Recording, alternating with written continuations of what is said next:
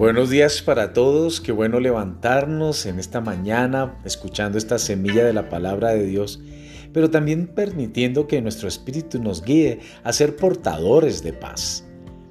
La semilla de hoy se titula No permita que sus oraciones sean estorbadas.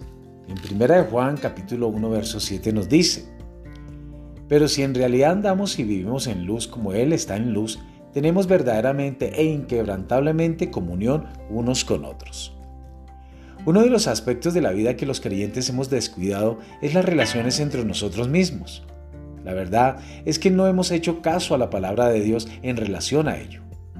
Hay tantas críticas y discordias entre nosotros que hemos llegado a ser un obstáculo a los recursos y herramientas que Dios nos ha dado para tener éxito en nuestra vida, en todo este mundo. Así es, la contienda es causa de problemas en el reino espiritual. Esta le abre la puerta al diablo e impide que nuestras oraciones sean contestadas. No permiten que los ángeles obren a nuestro favor. En 1 de Pedro capítulo 3 verso 7 el apóstol instruye a los maridos a que sean comprensivos con sus esposas.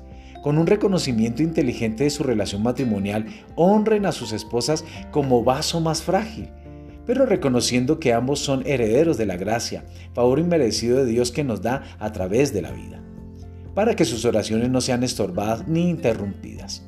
Esposos y esposas, padres e hijos, compañeros de trabajo, miembros de la iglesia.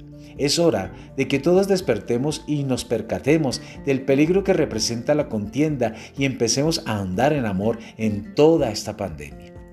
Reflejemos la luz de la palabra de Dios en nuestras relaciones.